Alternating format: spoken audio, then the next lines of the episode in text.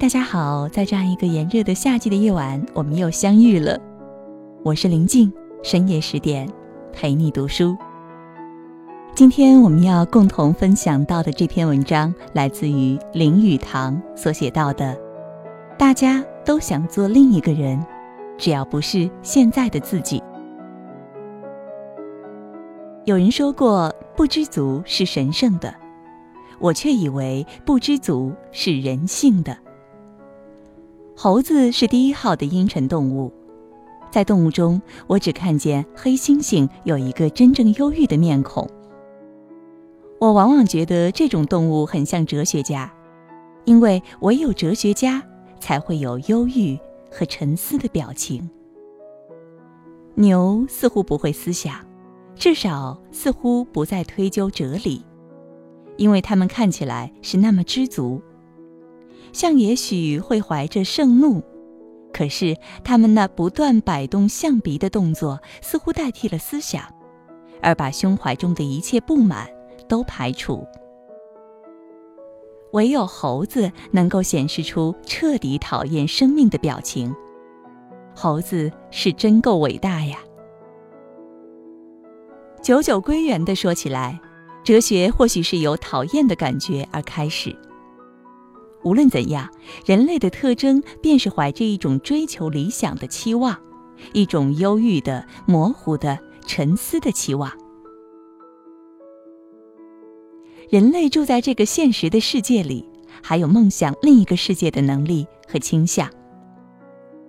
人类和猴子的差异点，也许是猴子仅仅觉得讨厌无聊，而人类除了讨厌无聊之外，还有着想象力。我们都有一种脱离旧彻的欲望，我们都希望变成另一种人物，大家都有着梦想。兵卒梦想做武长，武长梦想做上尉，上尉要想做少校或上校。一个气魄宽宏的上校是不把上校当做一回事的，用文雅的词语说起来，他仅仅称之为服务人群的一个机会而已。在事实上讲起来，这种工作却没有什么别的意义。老实说，琼·克劳富对于自己并不像世人那么在意，珍妮·盖诺对于自己也不像世人那么注意。世人对一切伟人说：“你们不都是很伟大吗？”如果那些伟人真正是伟大的，他们总会回答：“伟大。”又算什么呢？所以这个世界很像一家照菜单零点的餐馆，每一个顾客总以为邻桌顾客所点的菜肴比自己所点的更有味、更好吃。一位现代中国大学教授说过一句诙谐语：“老婆别人的好，文章自己的好。”在这种意义上说来。世间没有一个人会感到绝对的满足的。大家都想做另一个人，只要这另一个人不是他现在的自己。这种特性无疑的是由于我们有想象力和梦想才能。一个人的想象力越大，就越不能得到满足。所以，一个富于想象力的小孩，往往比较难以教育。他常常像猴子那样阴沉忧郁。而不像牛那样的感到快乐知足。同样，离婚的案件在理想主义者和富有想象力的人们当中，一定比无想象力的人们多。一个理想中的终身伴侣的幻想，会生出一种不可抗拒的力量，而这种力量若在缺乏想象和理想的人们，便永远不会感觉。笼统的说来。人类有时也被这种理想的力量引入歧途，有时则辅导上进。可是，人类终是完全靠这种想象力而进步的。我们晓得，凡是人都有志向和抱负，有这种东西是可贵的，因为志向和抱负大都被视为高尚的东西。无论个人和国家都有梦想，我们的行动多少都依照梦想而行事。一些人比一般普通人多做了一些梦，正如每个家庭里都有一个梦想较多的孩子，或是有一个梦想较少的孩子。我得承认，我私下比较喜欢那个有梦想的孩子，虽则是个比较忧郁的孩子，也没有关系。他有时也会享受到更大的欢乐、兴奋和狂喜。我觉得人类的构造和无线电收音机很相像，所差者我们收来的不是播来的音乐，而是我们自己所产生的观念和思想。有些灵敏的收音机能够收到其他收音机所收不到的短波，因为这些更远更细的音乐不大容易收到，所以更觉宝贵。而且我们幼时的那些梦想并不是没有实现性的。这些梦想常和我们终身共存着，因此，如果我自己可以自选做世界上作家之一的话，我颇愿做个安徒生，能够写美人鱼的故事，想着那美人鱼的思想，渴望着到了长大的时候到水面上来，那真是人类所能感到的最深沉、最美妙的快乐了。所以，无论一个孩子是在屋顶的小阁上，或是在谷仓里，或是躺在水边，随处都有他的梦想，而这些梦想也是真实的。爱迪生、史蒂芬森、斯格德这三个人在幼年时都梦想过，而这种奇妙的梦想，最终结出了最优美、最瑰丽的果。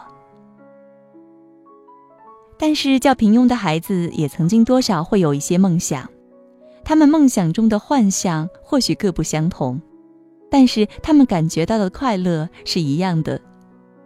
每个小孩子都有一颗思慕的和切望的灵魂，怀着一种热望去睡觉，希望在早晨醒来时发现他的梦想已经成为现实。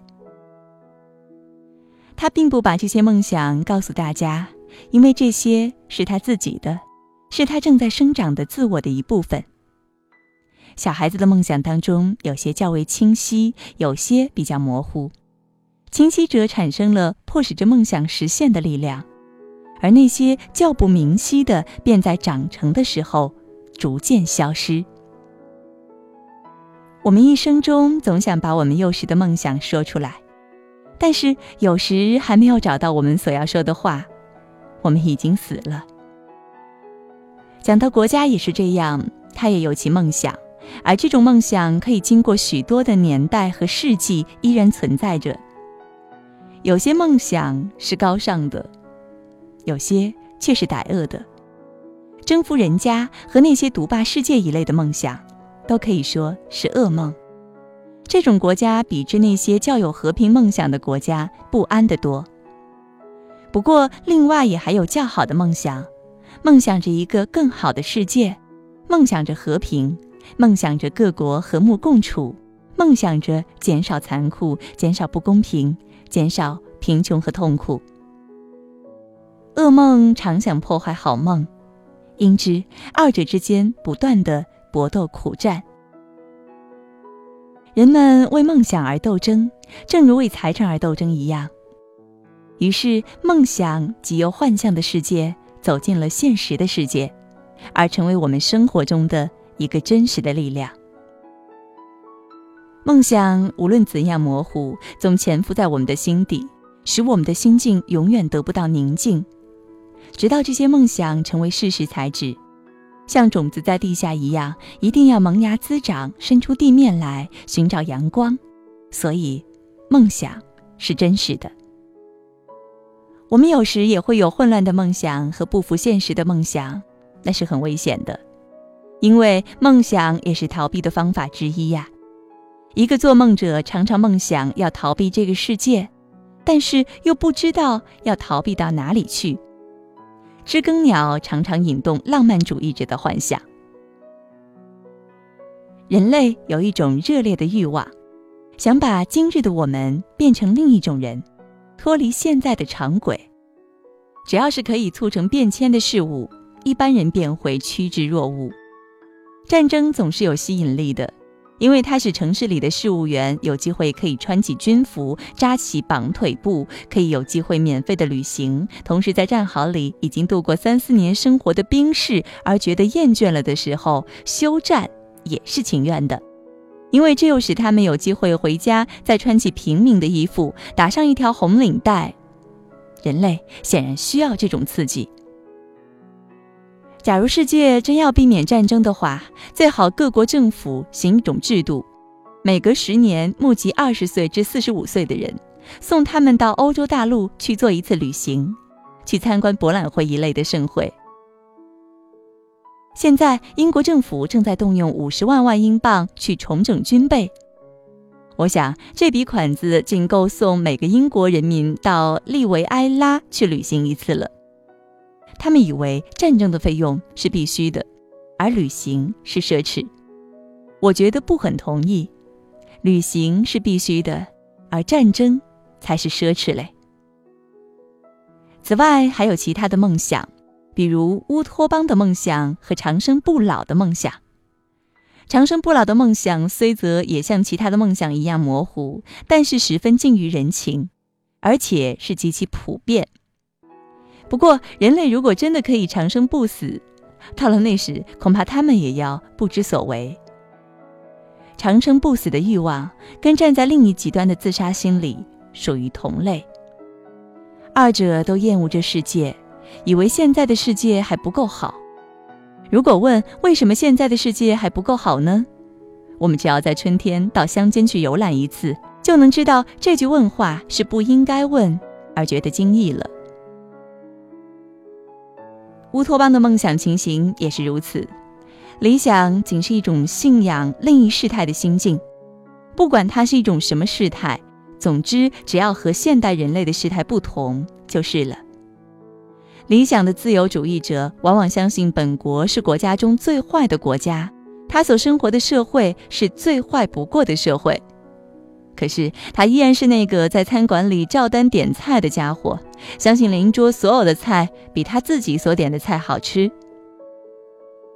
纽约时报》论坛的作者说，在那些自由主义者的心目中，只有俄国的涅婆水闸是一个真正的水闸，而民主国家永远没有建筑过水闸，当然，也只有苏联才造过地底车道。在另一方面，法西斯报纸告诉他们的人民说，只有在他们的国度里，人类才找得到世界上唯一合理的、正确的、可行的政体。乌托邦的自由主义者和法西斯的宣传主任，他们的危险便在这里。为纠正起见，他们必须要有一种幽默感。今晚在十点读书当中，我和你分享到的这篇文章，来自于中国现代著名作家、学者、翻译家、语言学家林语堂先生所写到的。大家都想做另一个人，只要不是现在的自己。听完之后，你有怎样的感想呢？也欢迎你在文章的底部给我们留言点赞。